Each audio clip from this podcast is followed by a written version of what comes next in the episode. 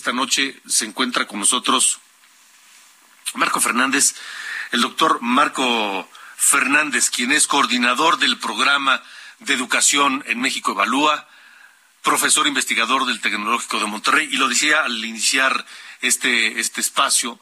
uno de los hombres que más ha estudiado la educación en México y uno de los hombres que más sabe de educación en México, un, hombre que ha viajado por otros países para comparar lo que estamos haciendo en materia educativa en México con lo que se hace en otros países. Querido Marco, me da mucho gusto saludarte.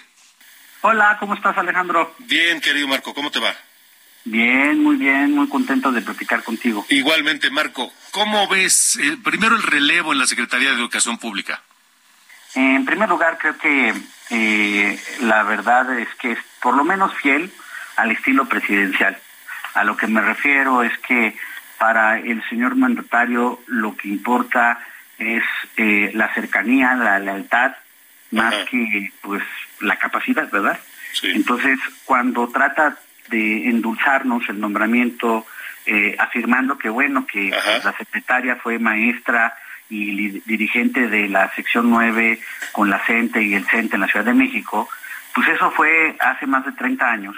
Y en los últimos 25 en la carrera pública de la hoy nueva secretaria, pues la verdad, pues ha estado alejada del tema educativo. Más bien en la propia descripción del presidente la ha apoyado eh, en términos de atención ciudadana y este cuando fue jefe de gobierno y últimamente también en la presidencia. Yo quisiera pensar, a lo mejor es un buen deseo nada más, pero quiero pensar que esa cercanía y esa mano izquierda para atender demandas ciudadanas pudiera servirle a la secretaria, por un lado, para poder convencer a su jefe de que la educación sí importa, más allá del discurso, y que entonces le dé el apoyo, por ejemplo, presupuestal para el financiamiento de políticas urgentes para atender la emergencia educativa, y por el otro, que la mano izquierda le sirva para poder, por ejemplo, resolver de una vez por todas el problema de los pagos eh, debidos a los maestros de inglés, a la gente de facilitadores de, la prepa en línea, etcétera. Eh, vamos a ver. Marco, em, ¿qué, piensas de que la próxima secretaria de Educación Pública haya dejado de dar clases en 1984, hace 38 años, cuando el mundo era otro. No existía Internet, ni los teléfonos celulares, ni las redes sociales, ni los correos electrónicos, ni las computadoras eh, portátiles, ni no, existía, era otro planeta. Y además que venga de la de la coordinadora de, la Nacional de Educación, de la de la disidencia magisterial. Creo que eh, en términos, o sea, la forma de leer el nombramiento eh, pasa por una dimensión política más que por una dimensión educativa con toda franqueza, en donde pues asumo que quiere mantener la relación con los liderazgos tanto de la parte institucional del sindicato, el CENTE, como con la parte de la disidencia, la CENTE. Eh, la parte de que pues dejó de dar clases hace muchos años, pues en su momento te acordarás que dentro de eh, en términos que le a la a este a Aurelio Nuño y a los otros secretarios es que pues tampoco era que supieran mucho de educación. Entonces, digamos, no es que esté justificando, nada más estoy diciendo que pues lamentablemente eh, es reiterado en el país esta tentación de los gobernantes de no poner a gente que realmente le entienda la educación y máxime de cara a una emergencia como la que está viviendo el país en esta materia. Ahora, Marco, em, en cuanto a las a este plan de estudios que habla de extirpar el neoliberalismo, la cultura de la competitividad, este, no se habla de, de, dominar otros idiomas. Eh, ¿Qué te dice ese plan de estudios? Pues que me dice es que cuando uno revisa el documento que se presentó ayer, eh, pues la verdad es que todavía es como un cascarón porque no tiene eh, la sustancia respecto a lo que a los aprendizajes específicos que se van a desarrollar en los diferentes grados escolares, comenzando por el piloto en los primeros grados de cada nivel educativo, primer, primero de preescolar, primero de primaria, primero de, secundaria, que son donde comenzará el piloto el 29 de octubre con 960 escuelas, es decir, 30 por cada estado, pero que tampoco nos han definido cuáles son las escuelas, cuál va a ser el criterio para su selección, cómo van a, eh, capacitar a los docentes, si hay dinero para ello. Y en ese sentido, eh, este, eh, digamos, marco general donde se retrata la filosofía eh, del gobierno de lo que ellos entienden la denominada nueva escuela mexicana, pues está llena de estos adjetivos y sustantivos, digamos,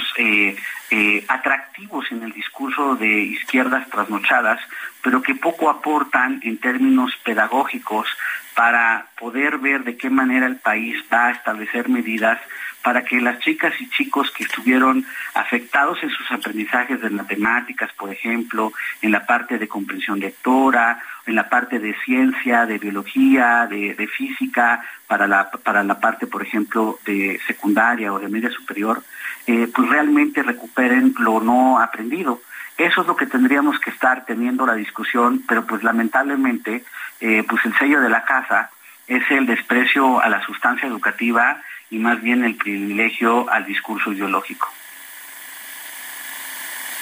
Marco, eh, ¿qué te dice eh, que, van a probar? Es decir, pues este, van a ver cómo funciona y si no, pues a cambiar. No está mal tener un piloto se, hizo, de hecho, en el modelo educativo anterior, también se estableció un piloto. Este, eso, digamos que está bien. De hecho, lo que está mal en el caso de la media superior es que pretenden eh, que se implemente el cambio sin piloto. Eso está peor porque justo lo que tú necesitas es, eh, primero, empezar a implementar en un grupo de escuelas hacer ajustes respecto a algunos aspectos que a lo mejor no tenías contemplado de manera adecuada, de forma tal que cuando ya entre en vigor para el resto de las escuelas pueda funcionar de manera más adecuada y te permita tener elementos suficientes para una buena capacitación de los docentes. El problema que yo veo, uno es que los detalles operativos del piloto pues están sin definirse. Pero dos,